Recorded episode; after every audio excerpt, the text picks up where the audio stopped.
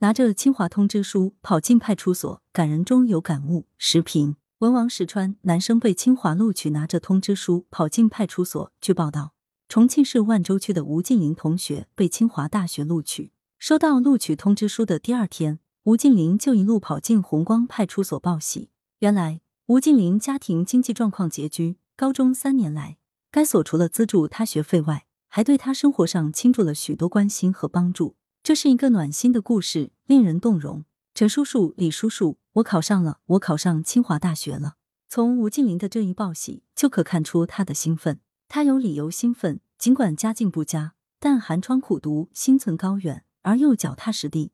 如今梦想成真，这张名校通知书就是对他奋斗最好的回馈。吴静林让人感佩的，除了品学兼优，更有一颗感恩之心。面对来自社会的关爱。他铭记在心，并努力学习来回应这种善意。当他实现了梦想之后，更是愿意分享喜悦，将感激带给每一个关爱他的人。这很了不起。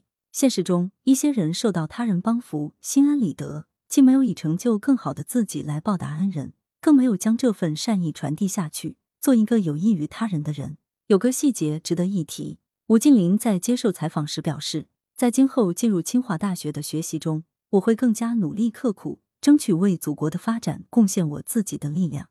这话很朴素，却值得品读。对于帮助吴敬林的民警来说，他们资助吴敬林不是为了得到什么回报，也不是为了博取名利，而是看到吴敬林很上进，希望他成才后成为对社会、对国家有用的人。如今，吴敬林表示以身许国，这让人看到了一个受助人的善良品格，更能看到当代青年的家国情怀，不忘初心，将小我融入大我之中。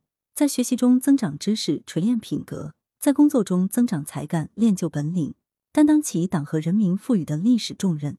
这就是对爱心人士最好的报答。重庆市万州区红光派出所做的这件善事，给人启发：面对困难群体的疾苦，要及时帮扶，该推一把，绝不能背过脸去。很多时候，那些勤奋学习的穷孩子，给点阳光就灿烂，适时推一把，就能帮助他们渡过难关，实现出彩人生。帮扶困难群体，这是制度要求，也是职责所系，还是建立美好社会的重要手段。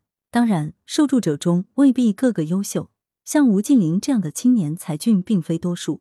但是，不能因为他们成绩不够好就不帮他们，也不能因为看不出他们有出息就不帮他们。相反，那些困境中的孩子更值得帮扶。这种帮扶体现在物质层面的帮扶，还体现在精神层面的帮助，比如助力他们提升成绩。给他们精神鼓舞，提升他们的上进心。还有个细节值得一提。报道称，二零一九年九月，红光派出所孙家书房社区民警潘锡军在入户走访中，发现了吴静林一家生活困难，奶奶在家门口摆摊，母亲常年有病，每月需数百元药费，全家人的生活来源仅靠父亲在重庆打点零工。潘锡军立即向所里汇报情况，派出所研究决定，全力予以资助。在这里。要致敬潘锡军，他的良善和尽职尽责，直接让这个困境中的家庭看到希望。吴敬林考上名校，红光派出所功不可没。这也提醒相关部门，应到群众中走一看，看一看，听一听他们的心声，要多入户走访，及时发现困难群体的不容易，并实施帮扶。事实上，国家对困难群体有明确的救济机制，这种机制不能失灵，不能挂一漏万。